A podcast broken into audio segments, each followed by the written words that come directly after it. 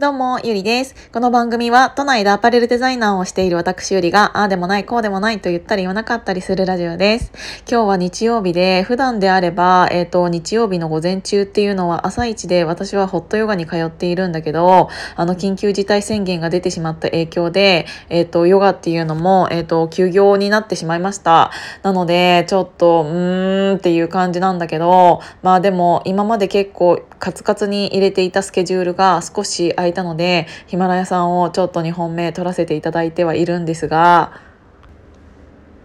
明日は、えっ、ー、と、2021年の SS スプリングサマーの、えっ、ー、と、リピのコレクションを撮影するんですけど、ちょっとあの場所のお借りする影響、え影響？で、えっ、ー、と、朝の7時半から撮影なんだよね。だから本当に今日だけはめちゃくちゃ早く寝たいなって思っているし、あの、明日の朝準備をするのでは絶対になんかバタつきそうだし忘れそうだし、だから今日のうちにちゃんと準備しておこうって思っているんだけど、本当に、え、ー、と、皆さんのおかげで、え、ー、とね、あの、新作っていうのが、え、ー、と、入ってくれば入ってくるほどどんどん出ていっていて、本当はその明日撮影をして、それをベースで販売するっていう予定だったし、えっ、と、5月の16日にフラワーパーティーもするので、えっ、と、まあ、それはちょっとどうなるかわかんないけどね、えっ、と、それをするので、えっ、と、その時にちょっと服もかけたいなって思ってはいたんだけど、えっ、と、もう、あ私が上がってきたよっていうのを近しい人だけにパンパンパンパンパンってなんかあの斜面をあの平置きでねうんと置いたやつを写真上げただけでああ私これ欲しいとか言ってもうすでにあの試着もしていないのに素材も手に取っていないのに買っていただいている方っていうのが結構もうたくさんいらっしゃってもうあの明日の撮影しても意味ないんじゃないかぐらいもう服がないんだよね。あのまあえーと、そもそも私がこれからやっていきたいブランドっていうのがそもそも大量生産ではないからうんと、同じシルエット同じ形でも違う素材で作っていて今回は一点物っていうのが結構多く、えーと、作らせていただいたのでちょっとだけ割高にはなってはいるけど他の人とも被らないと思うしあの一点物の価値って本当に、えーとなかなか。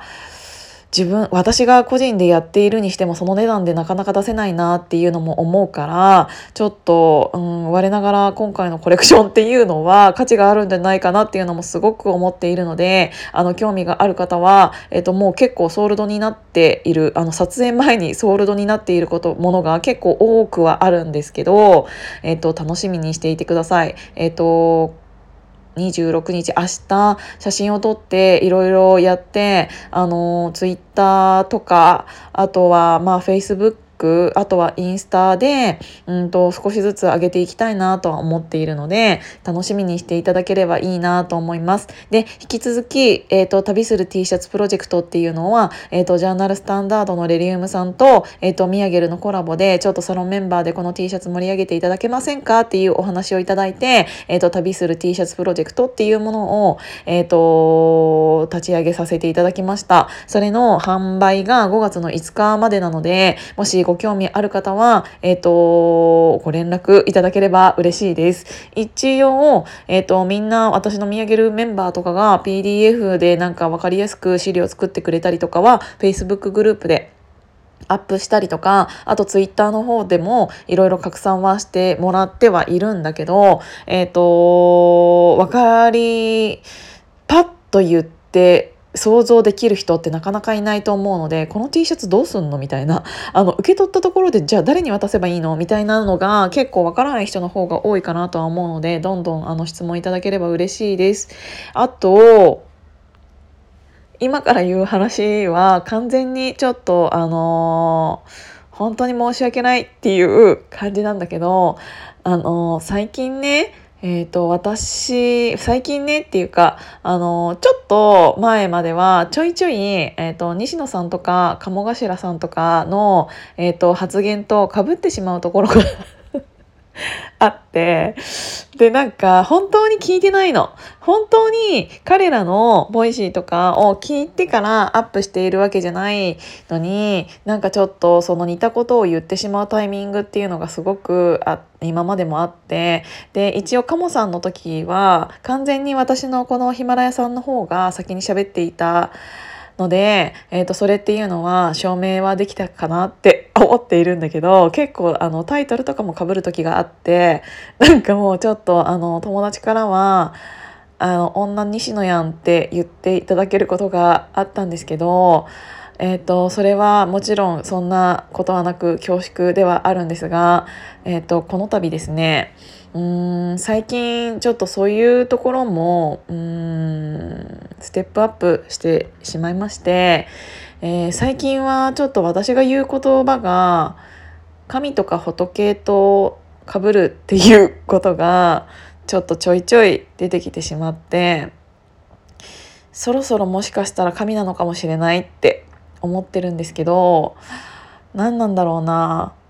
この間ね、えーと、それの例を挙げて言うと,、えーと、L 学園の方で私が L 学園という学校を、あのー、開校させていただいたんですけどそれのなんかちょっと入試テストというかそういうところに、えーと、4文字熟語を完成させなさいっていうので、えー、と有限えっと、有限無実っていううんと言葉を完成させるために、えっと、限と実だけが書いてあってありとなしっていうのを入れなきゃいけなかったところに私はありとなしを逆に書いてしまって正解は有限無実だったんだけど、えっと、無限有実って書いたんだよね。で、えーと、有限無実っていうそもそもの理由は皆さんご存知だとは思うんですけど、えーと、自分の、えーと、口で言われているほど実力が伴っていないよっていう意味なんだけど私が書いた無限 無言無限有実っていうのがあの、後から調べたらですねあの仏の言葉だったんですよね。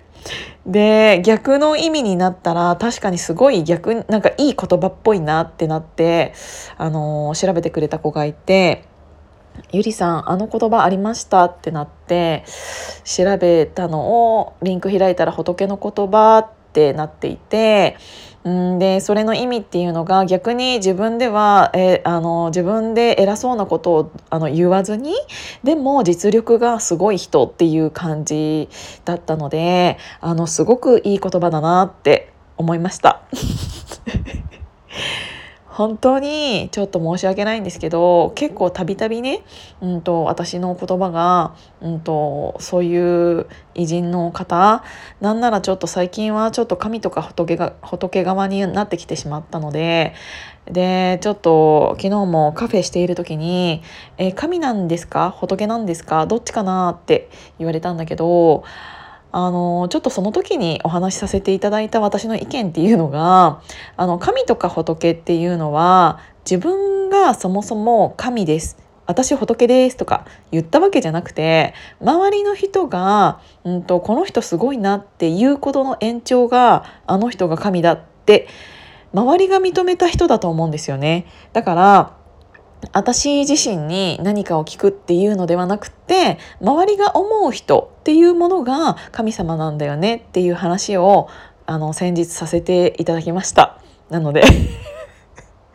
あのこのお話を聞いていてあのイライラされている方もあのいらっしゃるかとは思いますが、えっと、そういうことだよって思いました。でその時もちょっといろいろお話ししている中であの神様ってあちょっと神の話になるとちょっと今から1分ではお話できさできなさそうなのであのこれをもって終了させていただきたいと思います。今日も聞いていただいてありがとうございました。じゃあまたね。